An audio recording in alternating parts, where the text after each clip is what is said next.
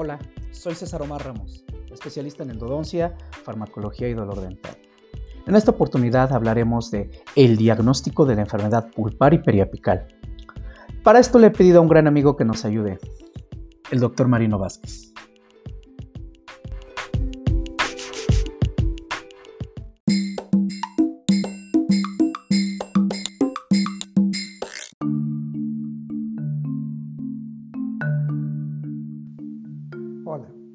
Soy el doctor Marino Vázquez, especialista en endodoncia, dolor dental y docente de posgrado y pregrado de la Facultad de Odontología de la Universidad Autónoma de Tlaxcala.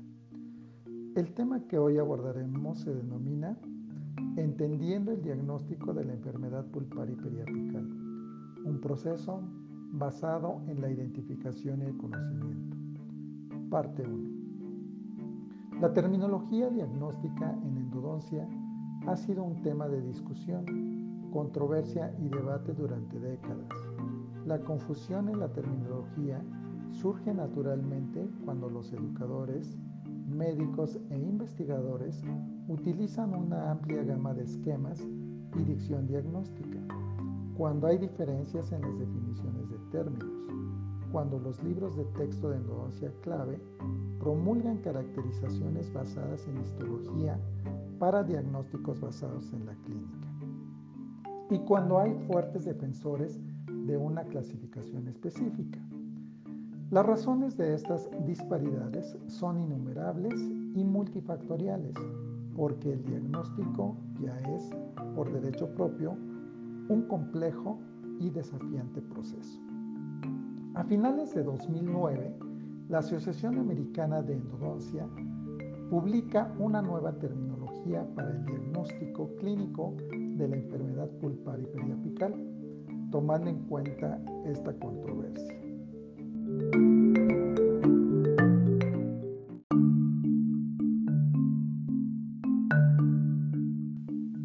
La pulpa dental está encapsulada por tejidos duros y por lo tanto no es susceptible de examen visual o táctil directo, ni de muestreo para biopsia. El clínico debe confiar en los signos y síntomas de la enfermedad, los resultados de las pruebas clínicas y las imágenes radiográficas para llegar a un diagnóstico pulpar. Se debe obtener un diagnóstico antes de contemplar cualquier procedimiento endodóncico o prescripción farmacológica. Hoy se describirán la clasificación general y las características de las diferentes condiciones pulpares.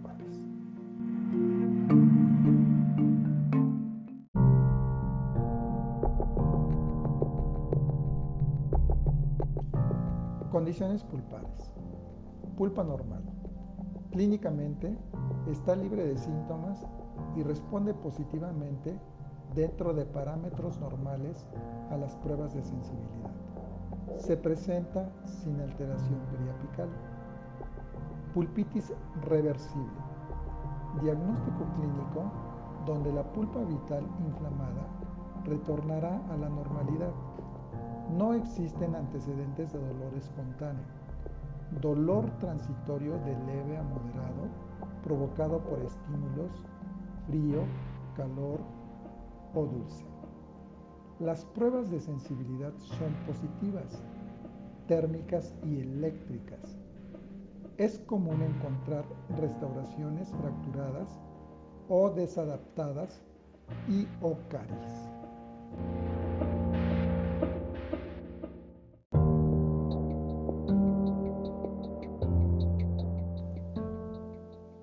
la pulpitis reversible, la inflamación de la pulpa comienza con la aparición de una lesión cariosa u otra irritación, como una grieta, una lesión cervical, un desgaste o una fractura de la corona, o en respuesta a un procedimiento dental en un diente intacto. Estos estímulos conducen a una irritación biológica o física de la pulpa y dan como resultado un área aumentada de respuesta inflamatoria en las proximidades del área de irritación. Un ejemplo de esta respuesta puede ser la hipersensibilidad de la dentina en relación con la abrasión cervical o la pérdida de inserción tratada con raspado y alisado radicular. Clínicamente, el paciente con pulpitis reversible no suele presentar síntomas o puede tener una leve hiperalgesia de la pulpa. Este último se expresa como un aumento del dolor agudo, que es de corta duración. La corrección del problema clínico que causó la pulpitis reversible, como la restauración de una lesión cariosa o la desensibilización de la dentina hipersensible, da como resultado la curación y resolución de los síntomas.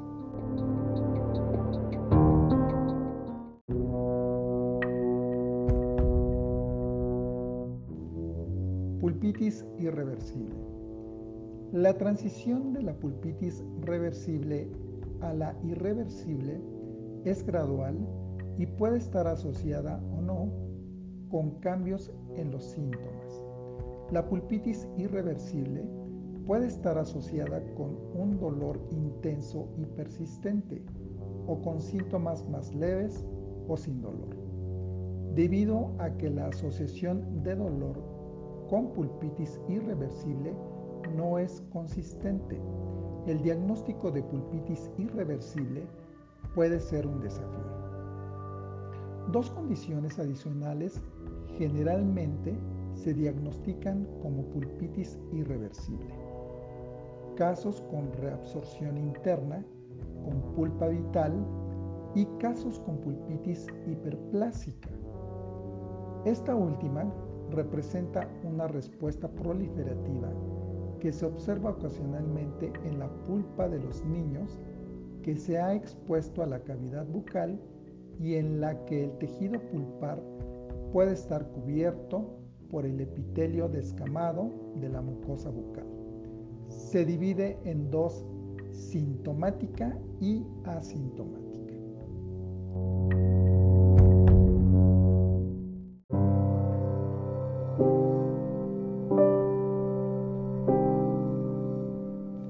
Sintomática.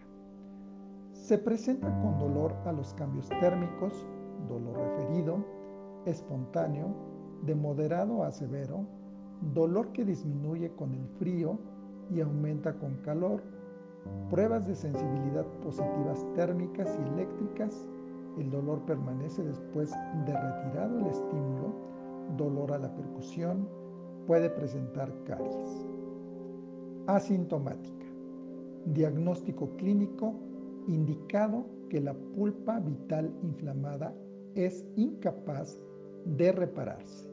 No hay síntomas clínicos, la inflamación es producida por caries o trauma, presenta exposición por caries, fractura coronal, complicada sin tratamiento, a las pruebas de sensibilidad responde positiva con respuesta normal prolongada, en ocasiones retardada.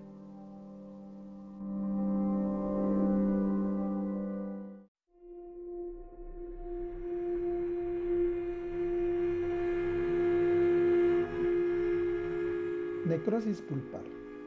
En aproximadamente el 40% de los casos, la pulpitis irreversible se convierte en necrosis pulpar sin síntomas. En esta condición, la pulpa dental degenera completamente y es reemplazada por líquidos serosos o purulentos o por tejido necrótico seco. El entorno del conducto radicular contiene biopelículas microbianas que varían en su composición, ubicación y grosor, según factores nutritivos, pH, tensión de oxígeno y acceso continuo a la cavidad bucal. Además, la biopelícula invade los túbulos dentinarios, que son lo suficientemente anchos para acomodar las células microbianas, especialmente en pacientes jóvenes con túbulos dentinarios más grandes. La necrosis pulpar es asintomática porque las terminaciones nerviosas que inervan la pulpa ya no están presentes. Sin embargo, clínicamente Hay casos en los que el paciente puede sentir los instrumentos de endodoncia que están explorando el espacio necrótico de la pulpa. Esta sensación puede deberse a fibras nerviosas pulpares remanentes, fibras C, que resisten la hipoxia de la necrosis o presiones de fluidos que estimulan los nociceptores apicales. Además, la necrosis pulpar puede estar asociada con varias afecciones apicales que son sintomáticas que trataremos en otro episodio.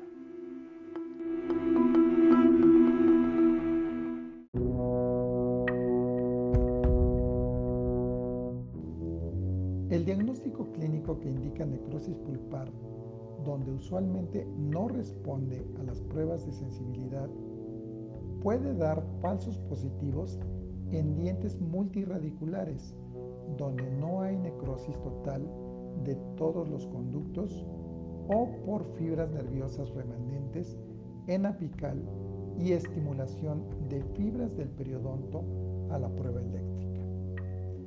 Cambio de color coronal que puede ser de matiz pardo, verdoso o gris, donde es necesario hacer el diagnóstico diferencial con el rompimiento apical transitorio y presenta pérdida de la translucidez y la opacidad se extiende a la corona. Puede encontrarse el conducto abierto a la cavidad.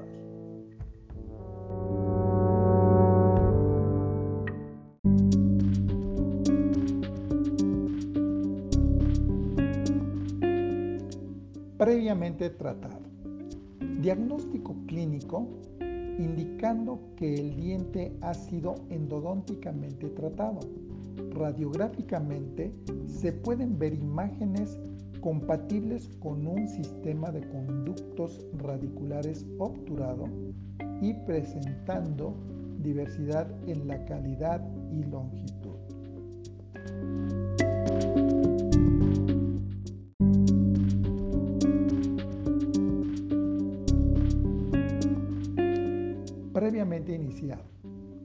Diagnóstico clínico que indica que el tratamiento del diente ha sido previamente iniciado mostrando indicios de una pulpectomía o pulpotomía.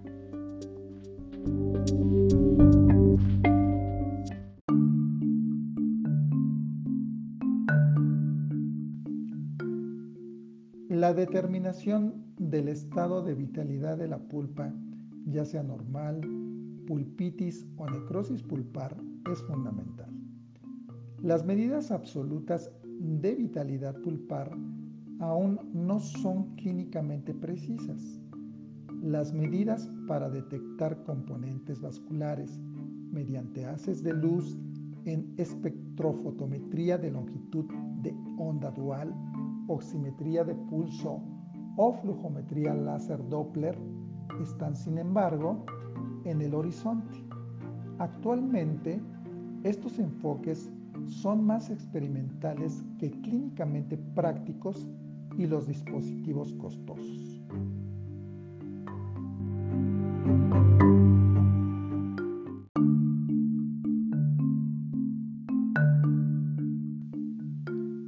A medida que la tecnología mejore y el costo disminuya, es probable que se use en el futuro. Hasta entonces, las medidas adecuadas son las de la sensibilidad pulpar a través de la respuesta del sistema nervioso y la replicación de los síntomas que incluyen estímulos térmicos, dentinarios directos y eléctricos. Todas las pruebas están sujetas a errores y respuestas falsas. Y ciertos dientes no se pueden probar por todos los medios. Por ejemplo, los dientes inmaduros carecen de fibras a delta completamente desarrolladas, que son las fibras que responden en las pruebas de sensibilidad pulpar actualmente disponibles. Por lo tanto, las pruebas no son confiables hasta que ocurre la maduración completa de la raíz. El diagnóstico definitivo puede cambiar cuando se accede a la pulpa y se visualiza.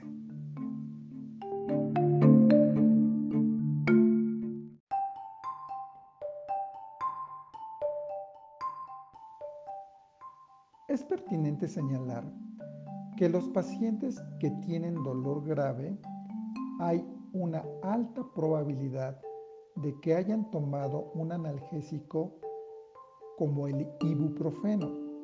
Los AINES afectan negativamente el resultado de las pruebas de diagnóstico pulpar.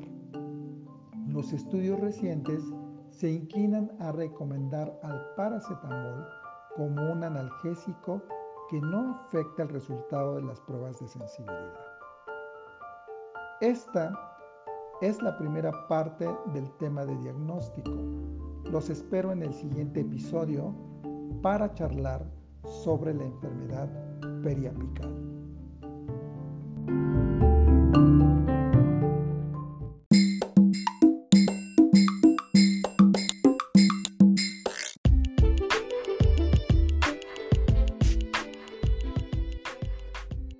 Estos son los conceptos básicos más importantes sobre diagnóstico de la enfermedad pulpar y como especialistas en la salud oral debemos dominarlos.